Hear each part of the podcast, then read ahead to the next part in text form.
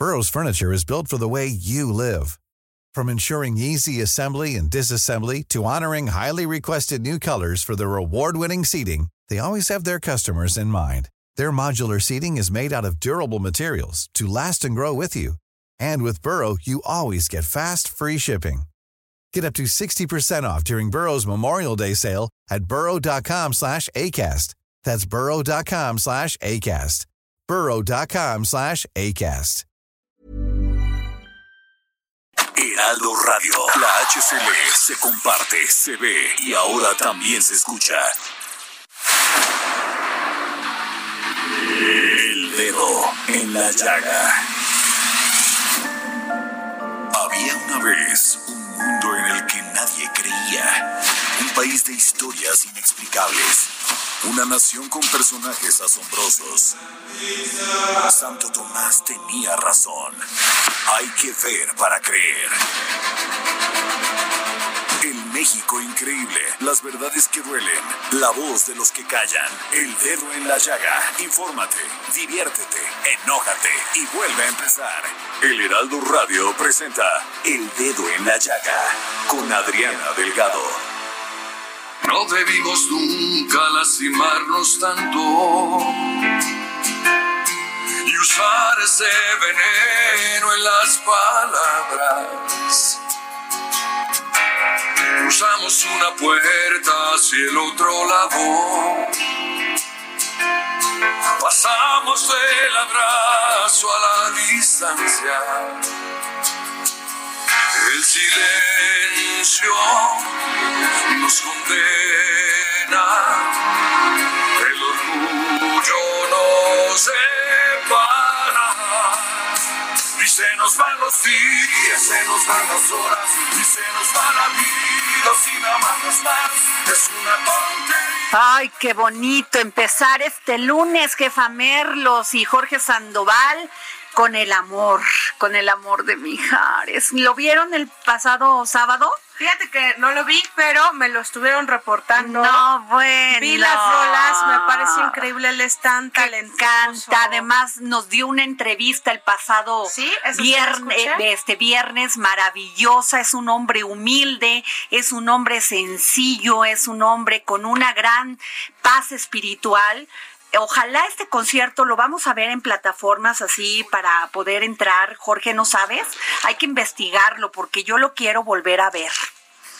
Mira, O sea, además Mijares, eh, yo sé que siempre hay gente que lo quiere, gente que no, pero Mijares es un artista que, que la verdad tiene todo el tiempo como en boga, ¿sabes? O sea, no pasa de moda. El tipo con su misma línea de canciones, con letras lindas, de amor, clásico. de desamor, talentoso, canta bien. Talentoso. Este, a mí me encanta. No, bueno, o sea, nos dio una gran ¿eh? entrevista que la pueden este, ustedes revivir en el Sí. podcast de del dedo en la llaga, pero este, bueno, a mí me encantó las Pandoras, Yuri, María León, o sea, muchas artistas y o sea, verdaderamente maravillosos en la en su mayoría mujeres.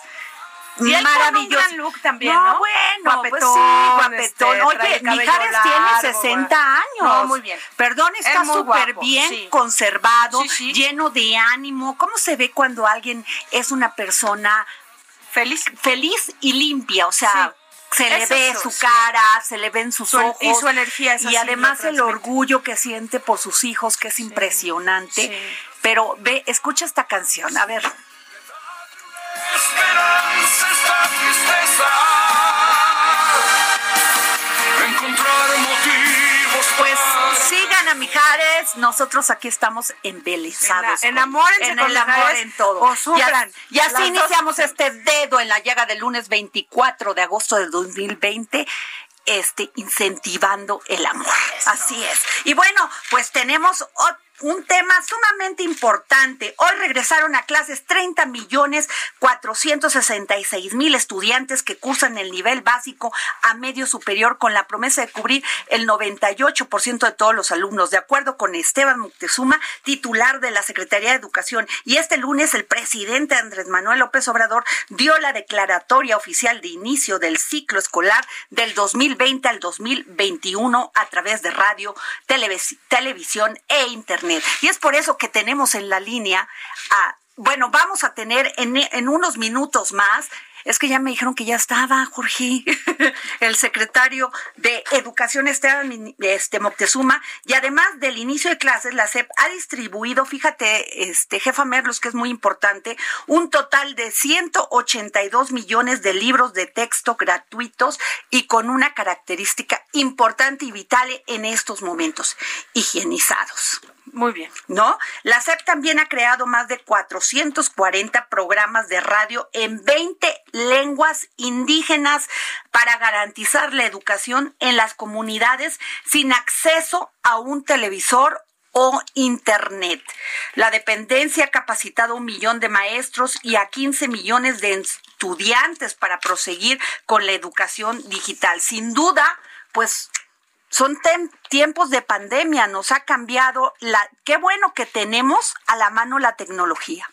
Mira, Adri, yo creo que hay cosas que de repente se nos van un poco de, de, foco porque eh, esto es de repente muy caótico, pero por un lado, sabemos que las, las generaciones, ni siquiera las nuevas generaciones, hablando de los niños, los universitarios, todos están muy acostumbrados al tema digital y al tema en línea. Entonces, hay que confiar en que, en que ellos no son como nosotros, porque nosotros adultos nos da miedo, ¿no? El tema claro. de cómo online. No, los niños son receptores de todo, son flexibles, ¿no? Son, son otra dinámica, por un lado. Y por otro, yo, yo sí creo que hay, que, si alguien está haciendo un gran esfuerzo en el tema ahorita de, de salvar la educación y los ciclos escolares, es el secretario de Educación. No, bueno, además te voy a decir, bueno, pero además está súper chambeador. Sí, por eso. Porque, o sea, hacer todo esto para que regresen a clase 30 millones casi 31 millones de alumnos, no es fácil, Andrea, ¿eh? se dice fácil. es un trabajo. Además, esto que me llamó poderosamente la, la atención, las, los 440 programas de radio en 20 lenguas. Sí, porque además hay una, hay una diversidad en, en el tema de los niños muy importante. Incluso acá en el Heraldo, en la versión impresa, hicimos, hoy publicamos una historia de niños huiráricas. Siempre se me, siempre me conflictúa la RR de ferrocarril, pero este, pues que aunque nosotros de repente, insisto, desde el centro, desde la Ciudad de México, en nuestra adultez, decimos, no, pero ¿cómo? Los niños pobres no tienen internet, no tienen televisión. Sí, es cierto, tenemos un, un, un conflicto y tenemos un vacío en el tema económico, pero también es cierto que el 95% de los niños, comprobado en estadísticas, tienen acceso a una tele o a una computadora. Entonces, no los hagamos menos. La verdad es que hay mucho entusiasmo por seguir adelante. Bueno, y este, y tenemos ya en la línea al secretario de Educación, Esteban Moctezuma. Muy buenas tardes, secretario. Adriana, buenas tardes, ¿cómo estás? Muchas gracias por tomarnos la llamada para el dedo en la llaga. Qué gran trabajo el que está haciendo la Secretaría de Educación para este regreso a clases de casi pues 31 millones de estudiantes. Sí, hay países, la mayoría de los países del mundo no tienen una población de 30 millones y el sector educativo pues somos en total alrededor de 40. en esta ocasión, como entran desde inicial hasta preparatoria, son 30 y luego nos, nos falta educación superior. Sí, qué interesante. Y además eh, platicaba con Andrea Merlos, editor, este jefa editora del Heraldo de México, de estos 440 programas de radio en 20 lenguas indígenas. Sí, Adriana, es una cosa que el México le debe a toda la población indígena, que es darles una mejor educación. Y afortunadamente hemos podido armar un equipo muy sólido de personas que nos ayuden a traducir los programas, a traducir los libros. Eh, en México hay 38 diferentes idiomas indígenas y, los principales eh, son los que estamos abarcando en la radio, 22 diferentes lenguas indígenas. Ajá. Secretario, este, ¿qué otros soportes van a, va, tendrán disponibles los estudiantes? Este, escuchamos su conferencia del 21 de agosto, del viernes, sobre la asesoría pedagógica y académica en la educación básica, alumnos y padres de familia. Pues mira, el, el soporte más importante es su maestra y su maestro, porque van a estar en contacto con ellos, van a hablar por teléfono con ellos, van a comunicarse por internet eh, cuando lo tengan. eh, pero eh, lo, en Aprende en Casa logramos que alrededor del 80% de las maestras y los maestros estuvieran en contacto permanente con sus alumnos. Ahora, eh, también está esta plataforma, tenemos 160 líneas y cualquier duda en el aprendizaje pueden hablar ahí y preguntar. Eh, los teléfonos los consiguen en nuestra página que es cep.gov.mx.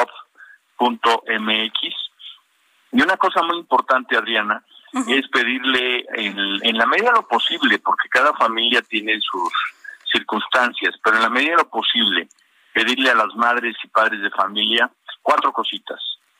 Primero, es que le puedan poner un horario a sus hijas e hijos.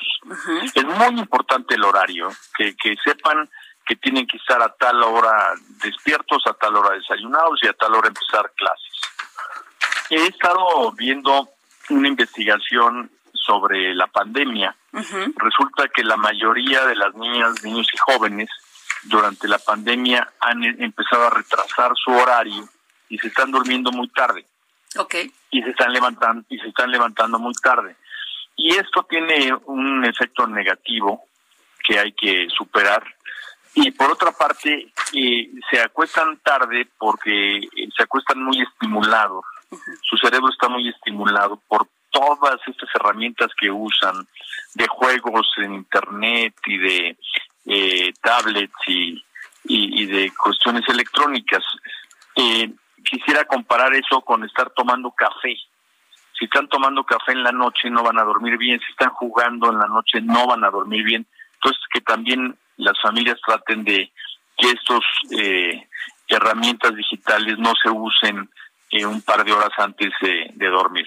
Lo segundo, además del horario, es que tengan un espacio, Adriana, que les puedan eh, acomodar lo que sea. Puede ser eh, desde una banquita, este, un escritorio, una mesa, pero que siempre eh, hazte cuenta que hagan la escuelita en casa y si son varios hermanos que se la turnen, pero que siempre tengan el espacio en donde van a estudiar y van a trabajar eh, lo más posible reservado. Lo tercero es algo muy importante. Muchas madres y padres de familia no acompañan a sus hijos al estudiar, al trabajar, al hacer tareas, etcétera, porque no no saben de matemáticas o de química o de física y, dicen, pues si no sé, no puedo ayudarlo. Lo importante es estar con ellos, Adriana, lo importante es acompañarlos, darles cariño, en pocas palabras. Entonces eso es muy muy importante. Muchas madres y padres de familia me dirán, pero es que trabajo y no tengo tiempo. Bueno, al salir eh, eh, encomiéndenlos mucho al regresar, pregúntenles qué es lo que aprendieron en la noche, durante el día, pero que haya esa relación cariñosa. Y tercero y último, eh, estar en contacto con sus maestras y maestros eh, por teléfono o por cualquier otro medio. Esas cuatro cosas, horario, espacio, cariño y comunicación con los maestros, es algo en que la sociedad puede ayudar mucho para que el aprendizaje sea todavía más fuerte. Claro. Secretario, le saluda Andrea Merlos. Buenas tardes. Yo quiero consultarle un tema que creo, y lo platicábamos ah, antes de que usted entrara al aire, que de repente es, muy fácil desde el centro eh, criticar o un poco ser escépticos del buen funcionamiento de este sistema.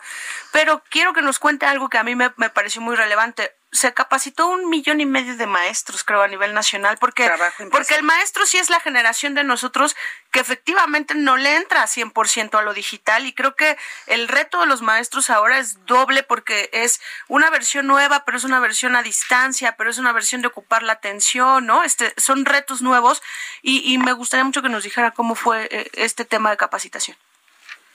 Bueno, y, y yo sí te puedo decir que con Aprende en Casa, nace en México eh, la educación digital. Porque lo que, lo que vivimos en Aprende en Casa 1 fue que el, el 70% de las niñas y los niños estuvo comunicándose con sus, sus maestras y maestros a través de un teléfono celular. Sí. O, eh, o, o, de una computadora, pero pero por internet, o sea, es una cantidad enorme. y luego, como tú dices, eh, se capacitó casi un millón de maestras y maestros voluntariamente en herramientas digitales y se dieron alrededor de 15 millones de cuentas de correos electrónicos de manera gratuita a, alumnos. Entonces, eh, después de la pandemia sí vamos a tener algunos problemas, pero también vamos a tener beneficios, como es que México entra a la era digital en la educación. Secretario, ¿tú, ¿tú, verías que esto vaya a seguir? O sea, cuando ya regresemos a nuestro escenario normal que todos añoramos, ¿tú, tú personalmente verías que vamos a estar este, combinando el tema de ir a la escuela con clases digitales o con, o con mayor apuesta digital? ¿Lo ves en un futuro cercano? Lo veo porque además el presidente eh, pues ha eh, prometido algo muy importante y es que todas las escuelas mexicanas estén eh, con conectividad. Y esto eh, lo tiene planeado para que esto suceda en un par de años.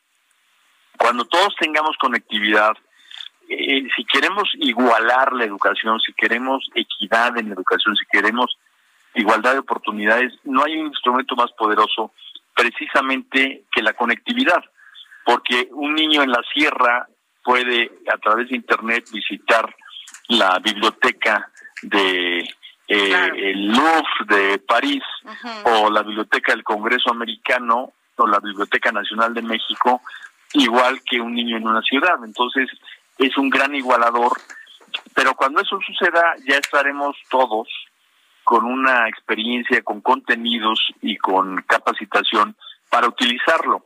Si no hubiéramos tenido esta oportunidad, es muy probable que no hubiéramos estado preparados para utilizar rápidamente la conectividad como lo vamos a estar. Secretario de Educación, Esteban Moctezuma, eh, este, eh, con, e, con base en esto que está comentando Andrea sobre el tema de la tecnología, ¿cuál es la apuesta a la innovación? Porque los países más avanzados en eso basan mucho de su educación y de su apuesta este, presupuestal. Así es, la apuesta sin duda es tener maestras y maestros que cada vez eh, abonen más a ser los facilitadores para el aprendizaje de los niños. Una cosa importante es que la tradición de la educación en el mundo es de que el maestro llegaba, se paraba frente a grupo, dictaba, los niños tomaban el dictado y, esa era la, la clase. Perdón. Sí. Y esa era la clase. Ahora eh, vamos a tener que eh, los maestros van a facilitar el aprendizaje, van a aventar, por decirlo así, retos y van a decir, a ver, vamos a hablar mañana sobre el cambio climático, investiguen, trabajen y me traen ustedes sus conclusiones. Y entonces los niños y las niñas van a investigar a través de Internet sus temas y el maestro va a ser el gran facilitador del aprendizaje. Muy bien. Secretario, también te quiero preguntar algo que creo que, que, bueno, dos cosas, que creo que todo mundo lo está viendo ahorita, que es el de las escuelas privadas. ¿Qué tanto eh, están viendo desde la SEP eh, este éxodo, por llamarlo así, de la escuela privada a la escuela pública? Y, y también en el corto plazo, ¿qué va a pasar cuando, cuando se abran las escuelas y si, si no va a estar, digamos que sobresaturado el sistema público? Y por otro lado, preguntarte también rápidamente, este acuerdo que en, en tiempos tan complicados políticos eh, actuales de este país, con tanto video escándalo y cruce de acusaciones, pues se logró un acuerdo entre todos los gobernadores para, para precisamente caminar juntos en el tema educativo y, también de respeto a los maestros. Sí, yo creo que eh, debemos de ver algo eh, muy positivo y es que en el sector educativo hay concordia en el sector educativo hay unidad. Eh, en, en, CONAGO, eh, todos, absolutamente los 31 gobernadoras y gobernadores presentes firmaron un acuerdo en favor de la educación y esto es algo que nos debe a todos de estimular para eh, pues tener un, sistema educativo unido, sólido y que podamos todos trabajar en conjunto. Y eh, el tema de las escuelas privadas, la educación privada pues este contribuye con mucho en México tanto a nivel básico como como superior eh, obviamente como toda la economía están pasando por un mal momento pero hay que verlo así hay que verlo como un momento que va a ser superado y, y, y que haya esa concordia entre la educación pública y la privada. Nosotros estamos abiertos a recibir a todas las niñas y niños que están migrando y hay un, tema, digamos, que, que nos facilita eh, que eso suceda y es que la pirámide poblacional, si tú te fijas, en eh, sobre todo en primaria, eh, está teniendo menos presión poblacional que en años anteriores. Entonces eso nos deja un margen que nos permite manejar el, la nueva demanda. Pero tampoco hemos visto una migración masiva, estamos viendo una migración marginal. ¿Mm? Pues muchísimas gracias, secretario de Educación Esteban Moctezuma. Gracias por tomarse este tiempo para tomarnos la llamada para el dedo en la llaga. Sabemos de sus ocupaciones. Con muchísimo gusto, Adriana, y un fuerte abrazo a todas y a todos sobre todo la auditorio. Gracias, muy amable. Pues ahí tuvimos la llamada, la que nos tomó la llamada, porque hoy anda, anda ocupado, ¿eh? No, yo creo que hoy, anda muy ocupado. hoy anda ocupado con este regreso a clases, ¿no? Y bueno, este, pero yo, yo le pediría, porque vamos a tener al maestro Carlos Ramírez, ¿cuánto tiempo tenemos? Cuatro minutos. Cuatro y medio. A ver, para poder este entrar con él, porque maestro Carlos Ramírez, ¿cómo está? Periodista, columnista, presidente y director general de Indicador político. ¿Cómo estás, querido Carlos?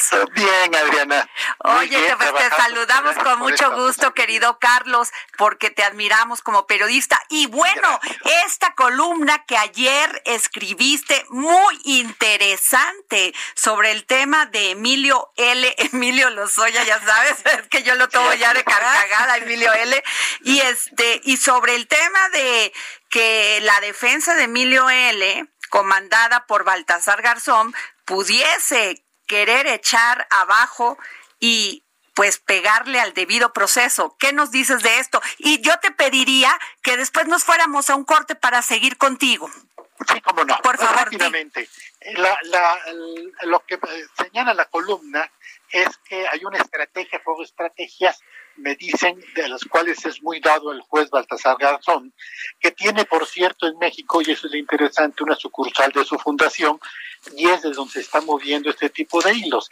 Es abrir el apetito de que hay una morbosidad sobre la información, descarrilar el proceso, desde luego con el, interés del gobierno actual de decir aquí hay mucha carnita para el escándalo, y a la hora de la hora, eh, digamos, presentar eh, distorsionados los tiempos. Él se fue a su casa en una especie de libertad, bajo palabra por así decirlo, sin dar los documentos probatorios. Así es. Si leemos el documento de 49 cuartillas, es morbosidad, es chisme, a mí me dijo Videgaray y yo le contesté y entonces me dijo que los controlaba, no dice a quién, no dice cómo. Eh, en términos judiciales, eh, eh, judiciales, se requiere entregar los documentos probatorios. Entonces, de pronto va a llegar el caso en que se acabe el escándalo, no haya documentos, él esté en libertad y entonces por el debido proceso se salven no solamente él, sino sus acusados, el expresidente Salinas, el expresidente Calderón y el expresidente Peña Nieto. Es una estrategia, me cuentan, la información me vino de un amigo de España que se mueve en los tribunales y que sabe de los estilos del juez Baltasar Garzón, no es litigar de manera judicial o jurídica, sino política para no demostrar la inocencia de sus clientes, sino que se salga del proceso judicial donde no pueden condenar. Pues lo está logrando porque no solamente ha sido este política, sino mediática ya lo subió a los medios, sí, a los medios, y entonces pues los medios estamos haciendo la chamba que le compete a la, a la fiscalía. Así es, y luego me llamó la atención, justo eh, eh, el viernes salió la nota en la primera plana del país, donde dice que el caso puede salirse del proceso judicial y no llegar a acusaciones por la manera en que se está eh, eh, analizando o filtrando la información. El país forma parte, desde luego, del esquema de, movilización de medios favorables al juez Baltasar Garzón. Pero que el país aquí está haciendo política. Y regresamos. No, viene a ser periodista. Nos vamos a corte, Carlos, y regresamos porque definitivamente, pues, el origen es destino y Odebrecht OHL es de allá. Claro. Así. Regresamos de un corte aquí en el dedo en la llaga.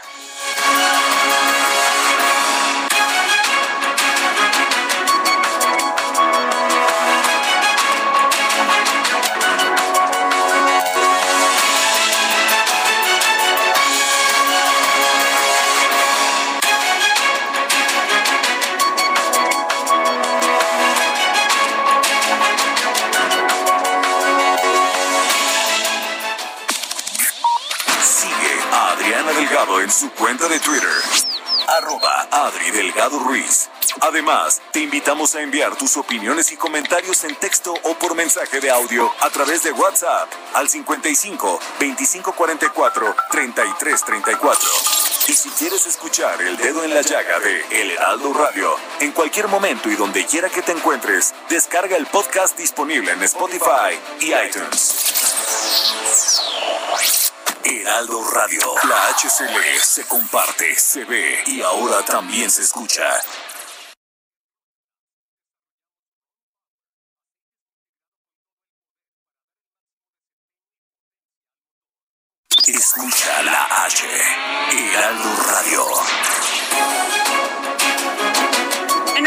Regresamos aquí al dedo en la llaga y tenemos en la línea al gran periodista Carlos Ramírez. Carlos, seguimos contigo hablando de este tema de, de este del caso Lozoya y pues comentábamos antes de ir al corte que Odebrecht es española, OHL es española. Las empresas que han sido señaladas por corrupción no solamente en México, a nivel mundial. O sea, así ha hablado así, y más en América Latina. Y este, y, y pues fíjate que me llamó la atención porque estás hablando de esto del país, y me llama la atención que la jornada el jueves pasado com- este saca una, una portada y en e- ya salen varias caritas, la de Emilio Lozoya, la de los expresidentes, y pone la del juez Baltasar Garzón. ¿Qué nos dices de esto? Bueno, eh, fue contratado a través de... Hay juego de estrategias. Fue contratado Baltasar Garzón a propuesta del papá de Lozoya Austin, que es Lozoya Telman, que fue precandidato presidencial con Salinas, es del grupo Salinas, y eh, eh, su, su relación es tan profunda que vienen desde la universidad, forman parte de aquella famosa pandilla o grupito o grupo, no, quiero ser despectivo, grupo estudiantil conocido como los toficos, así les decían. Por aquel comercial le decían, "Mm, qué ricos eran los que tenían mucho dinero, Manuel Camacho. O sea, Emilio Lozoya". ¿eran los fifís? los sí, eran los fifís que estudiaban en la universidad, Ajá. desde luego en la universidad pública. Ajá. Y eh, eh, eh, Lozoya Talman, eh, el papá, fue precandidato presidencial por decisión de Salinas. No le alcanzaba, no representaba grupo de poder, pero lo meten de, de precandidato un poco para abrir el juego con gente de confianza. Era él, Gamboa y algún otro por ahí eh, que, le entraron al juego. Entonces, eh, Lozoya Talman no es capaz de traicionar a Salinas. Entonces, ahí no, yo veo un juego de poder en el cual eh, adelantan la información, revientan el debido proceso, eh, se terminan el escándalo y no entregan las pruebas. Hasta, el- hasta este momento, Lozoya está en su casa, en libertad condicional, sin entregar las pruebas. Un verdadero procedimiento de negociación es, primero entregas las pruebas, primero se inicia el proceso penal y judicial contra el adversario o contra el otro responsable y ya luego llegamos a un, a un acuerdo. Y tienen que pasar de manera obligatoria por el procedimiento judicial en reclusorio. Lo que se le llama en lenguaje policiaco, de periodismo policiaco, tienen que tocar el piano. Es cuando eh, eh, ponen las huellas digitales en, en una tarjeta que se quedan para los archivos policiacos.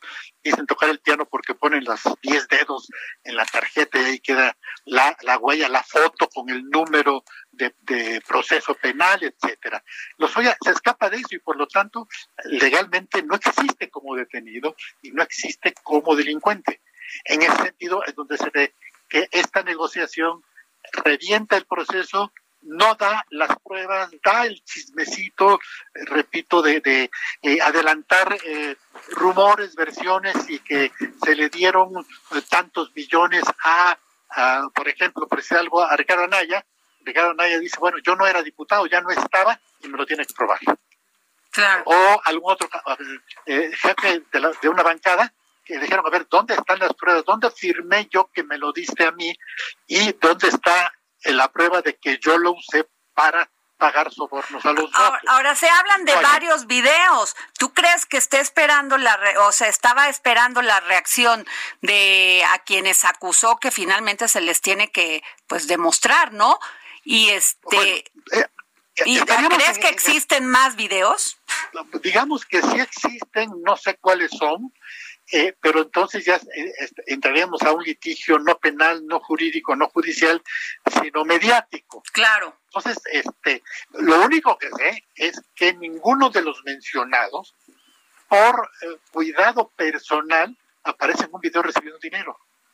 Yo no veo a, Naya suponiendo, suponiendo que le han dado dinero en el garage de su casa recibiendo dinero y lo están filmando. Es evidente que no, porque eran procedimientos políticos.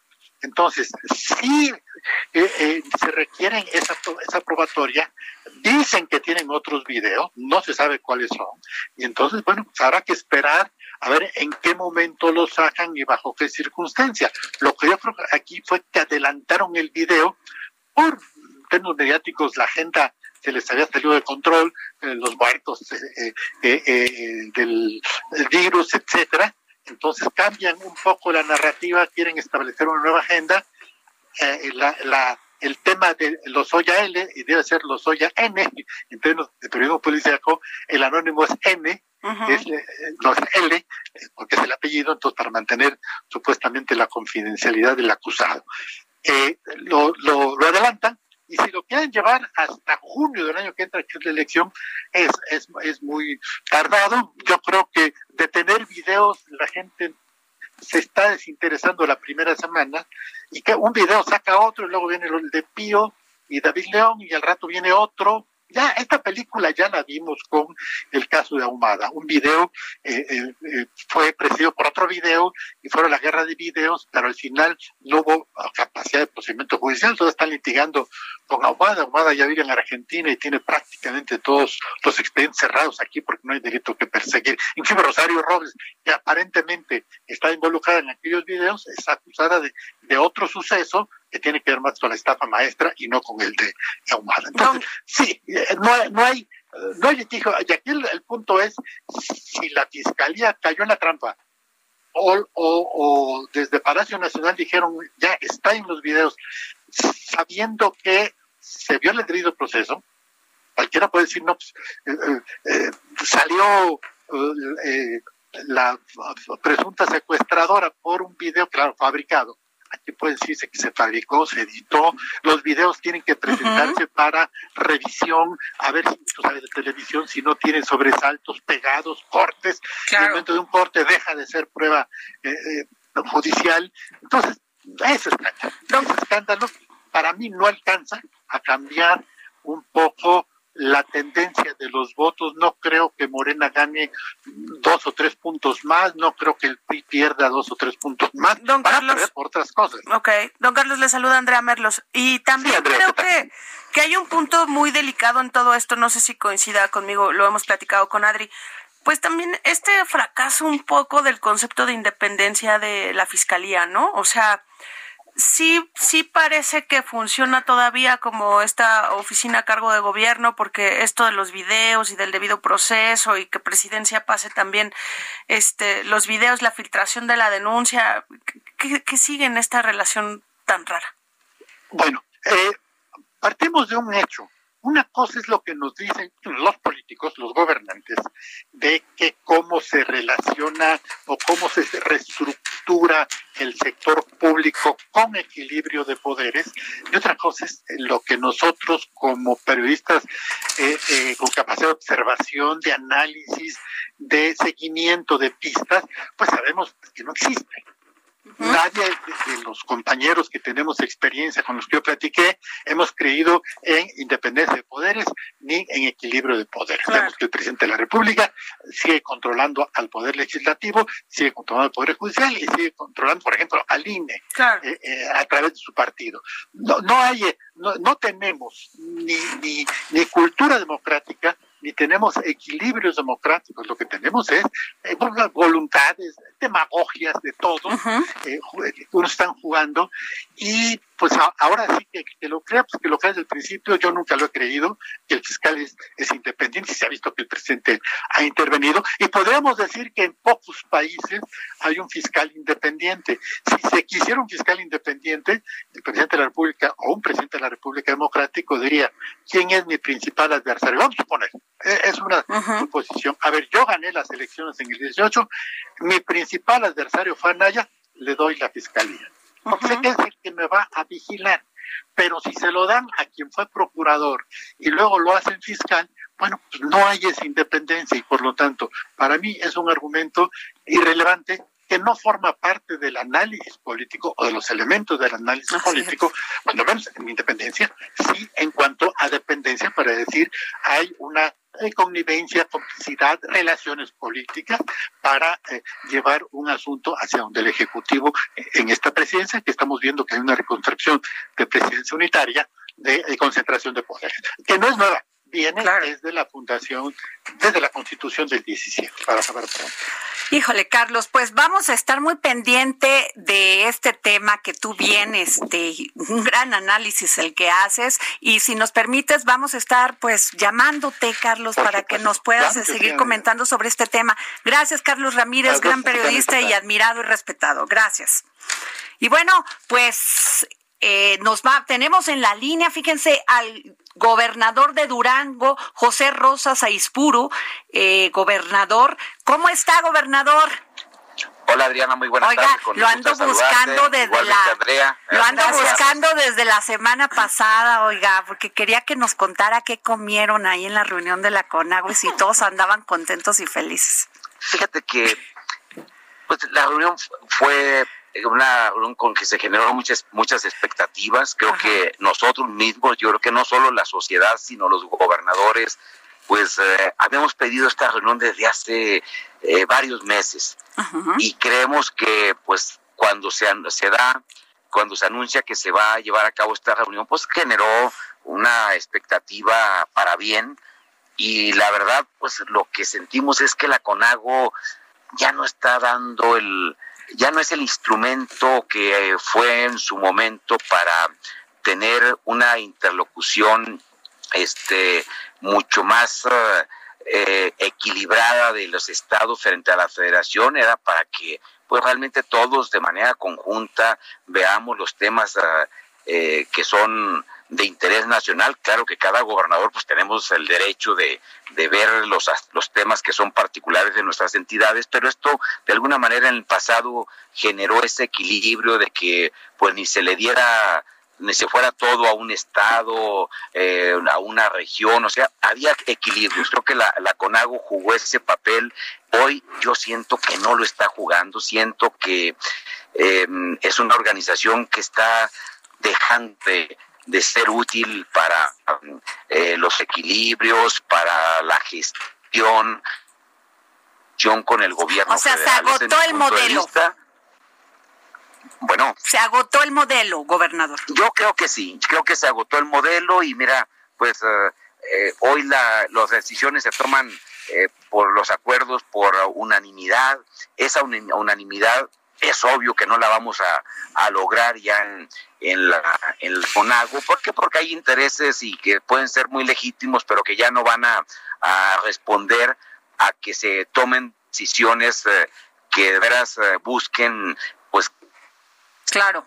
Bueno. tengan ese peso, que puedan tener una esa interlocución que ayude a generar equilibrios, que ayude a la gobernabilidad. Yo diría que la CONAGO jugó un papel también muy importante para la gobernabilidad. ¿Por qué? Porque ahí se planteaban temas de interés de Estado, de interés del país, y, creo que los acuerdos que se, se lograron en, su momento fueron muy buenos y, siento que hoy lamentablemente, o sea, no, no, no es que yo quiera decir que la CONAGO ya no deba de, que, o que no debe de existir, digo, eh, pero sí me da tristeza ver las condiciones en las que hoy está la CONAGO, el papel que está jugando y, y no porque eh, no se trata de quién presida la CONAGO, creo que yo les diría el gobernador Juan Manuel Carreras fue extraordinario anfitrión, muy buen organizador, y ahora sí que eh, Oiga, el presidente, el presidente comió con ustedes. de, de potosina, pero pero muy rica. Pero con, el presidente comió con ustedes?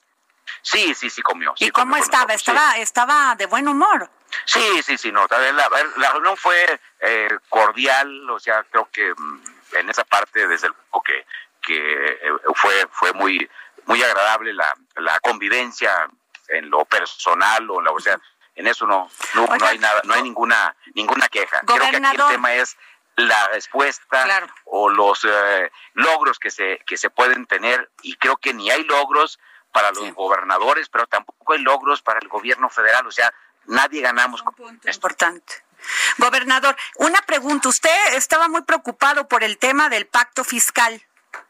¿Pudo hablar con de con el con el presidente este aparte vacías solas sobre el tema de, de, Durango? Acordamos, eh, mira, acordamos en grupos, o sea, digo, nosotros, a ver, eh, este tema lo traemos en la Alianza Federalista, que originalmente fue la Alianza esta del Noreste, y después ya se fue haciendo más amplia, y ahí acordamos y se tomó la determinación de quién tocaba el tema, pero fue totalmente acordado por los eh, que integramos este grupo, donde desde luego eh, le dimos seguimiento a una propuesta que hicimos en su momento, que no es un tema nuevo, o sea, hay quien se asusta porque estamos hablando hoy de la revisión del pacto fiscal o de una eh, de realizar una convención nacional hacendaria, no es un tema nuevo, a ver, esto se dio con Fox en su momento y se avanzó, se tuvo en su momento una convención nacional hacendaria que lamentablemente no se logró eh, el acuerdo en el Congreso para que se dieran las reformas, pero ya en los consensos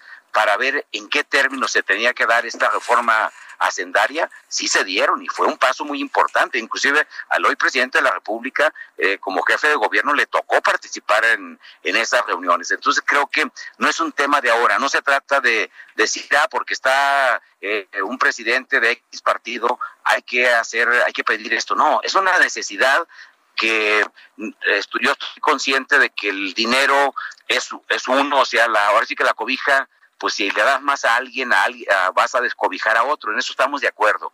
Pero también me parece que en el pasado, ¿qué es lo que había? Pues la forma de equilibrar en el presupuesto, en el presupuesto no solo nosotros estamos pidiendo que nos den recursos, dinero en efectivo para que nosotros digamos qué hacer con él, no, lo que creo que es importante que se pueda compensar esto con que con obras que realice la federación, no importa que los haga el gobierno federal, pero que se hagan en cada entidad. Y eso permitía pues que hubiese más eh, inversión eh, en las entidades, que hubiese más desarrollo. Y hoy pues eh, se cancela en buena medida la, la parte de inversión pública productiva y los recursos pues efectivamente siguen siendo los mismos. ¿Por qué? Porque la, la recaudación eh, ahorita no está creciendo, la recaudación mientras que no haya más ingresos vamos a seguir recibiendo en términos reales pues eh, no solo lo mismo, sino más bien en términos reales estamos recibiendo menos dinero ahorita del que recibíamos en el pasado. Gobernador, eh, pero quiero que nos cuente un poco así, este, nadie nos escucha, no se preocupe, no, no va a salir de aquí. Este, ¿Qué les dijo el presidente de la Alianza Federalista? Son 10 estados, es casi la mitad de, del país, ahorita ya aliados de varios partidos de oposición. Este, ¿qué les dice el presidente de que hagan este grupo? Mira, no, no, no, no, este, este, calificó de ninguna manera a ninguno de los grupos, porque, a ver, se dio una participación eh, originalmente a cada eh, partido, podríamos decir, hasta en el caso de los, a ver, los independientes. Pero, a ustedes como Alianza Federalista no les encantó, por lo menos nosotros hablamos con el gobernador de Jalisco que está con ustedes y, y medio sí, nos dijo, fue uno de los, que habló a nombre de los gobernadores de esta Alianza Federalista, precisamente.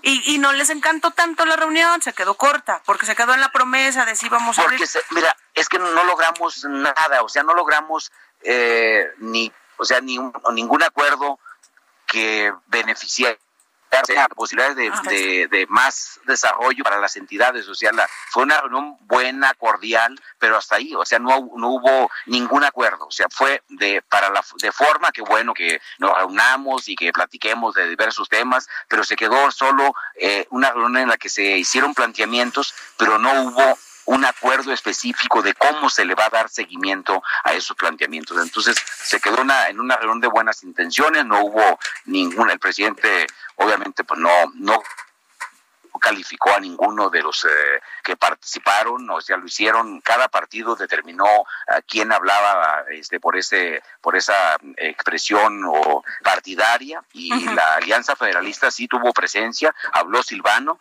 habló este eh, Alfaro, y que más que de los otros compañeros, creo que ellos dos hablaron a nombre precisamente de la Alianza Federalista. Eh, federalista.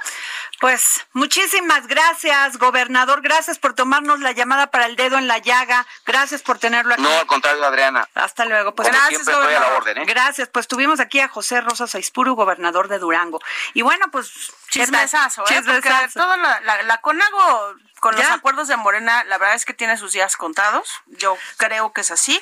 Y la Alianza Federalista, pues un par de gobernadores más y vas a ver el ruido. No, y además, pues el de Querétaro y el de, el de Querétaro en la mañana y el de, el de Tamaulipas, Francisco Cabeza de Vaca, pues pusieron el tema, ¿cuál alianza federalista? Cada uno se fue para defenderse el solo. Entonces, pero sí requieren una coordinación, Adri. O sea, pues si se junta la, la GOAN, ¿no? La de los panistas con, con los con la alianza federalista, o sea, ¿Cuándo, O sea, les falta un presidente. Sí. Es lo que quieres decir. Más o menos.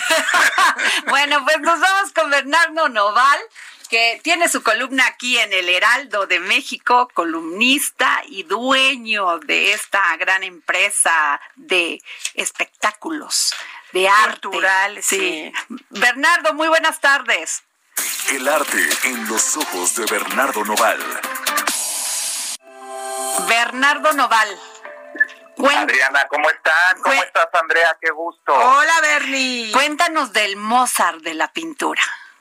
Ay, Adriana, pues maravilloso. Ya nada más de escucharte, parece que Mozart entra a mis oídos, porque de verdad. Ay. Te adoro, Adriana. Yo a ti, corazón. A ver, oye, ¿qué, ¿qué personaje Juan Soriano que está comparado con Mozart porque empezó desde muy chiquito a pintar?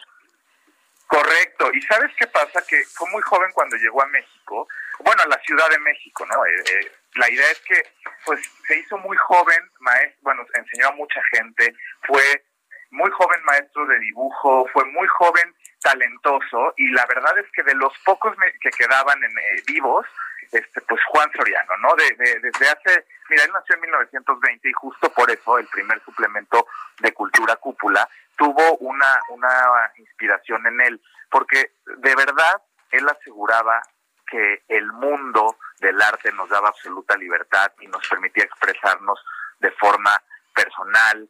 Eh, fue realmente pues una persona que enriqueció la cultura de este país por su lenguaje plástico y bueno cuando él visitó por primera vez Europa fue a Grecia a, a ese primer país y se quedó después en Italia por tres años no entonces realmente nunca se limitó, su trayectoria artística en la pintura fue realmente extraordinaria, aprendió de escultura, aprendió de barro, aprendió de bronce, fue y de, teatro, Bernie, el dato que traes de que fundó una una asociación de radio con Octavio Paz y, y, pues en voz alta, desde, desde, la casa de Pero, pero Soriano tenía 30 años, algo así, o sea. por ahí una Sí, siempre muy joven, siempre muy joven y además, eh, pues ya hay un museo, ¿no? O sea, está el Museo de Cuernavaca de Arte Contemporáneo Juan Soriano, que pues está un gran acervo integrado por, imagínate, 1.200 obras solamente del artista, que eso es muchísimo. Imagínate qué capacidad, como lo tenía Mozart justo por eso, de componer, pero él de pintar y poder hacer tanto en tan poco tiempo, Andrea. Oye, Bernie, ¿no sientes que, que, que, nos estamos quedando cortos como país en, en, en, en darle como el homenaje o el honor? Eh, vi también en tu columna que hay países en Europa que, que, le ponen su nombre a los parques y todo. Siento que no, nos estamos quedando cortos. ¿Sabes qué pasa? Que lo que nos falta es más apuesta de nuestros gobernantes en la cultura, que volteamos a ver de verdad las bellas artes y que haya estos espacios que pues el Heraldo los está generando, pero que los generaran también los colegios, las, universidades, las instituciones. Creo que más va por ahí, ¿no? Seguir generando educación y generaciones de artistas y de talentos. Así es. Pues este, sin duda, Bernie, tú lo haces por medio de este espectáculo maravilloso de Bancopa Live, que pues ya está, ¿no? Al 30%, pero ya sigue adelante, ¿no? Y ¿Ya invitaste a Andrea? Yo no he ido, Bernie. Oh, ¿Cómo, Bernardo? No, ¿cómo, Bernie? No has invitado a Andrea, la jefa Merlos. No, Andrea, perdóname, pero bueno, en este Eso momento... Eso sí es eh, políticamente incorrecto, ¿eh? Te aviso. sí, creo que, creo que me hace falta trabajar en esta relación contigo, Andrea. No, pues, voy a buscar irme. Nos vemos, nos vamos, nos vemos mañana. Gracias, jefa Merlos. A, ver si nos acompañas más días, porque te haces mucho del rogar. Gracias, Jorge, eh, Jorge Sandoval. Y gracias, Bernardo. Un gran beso.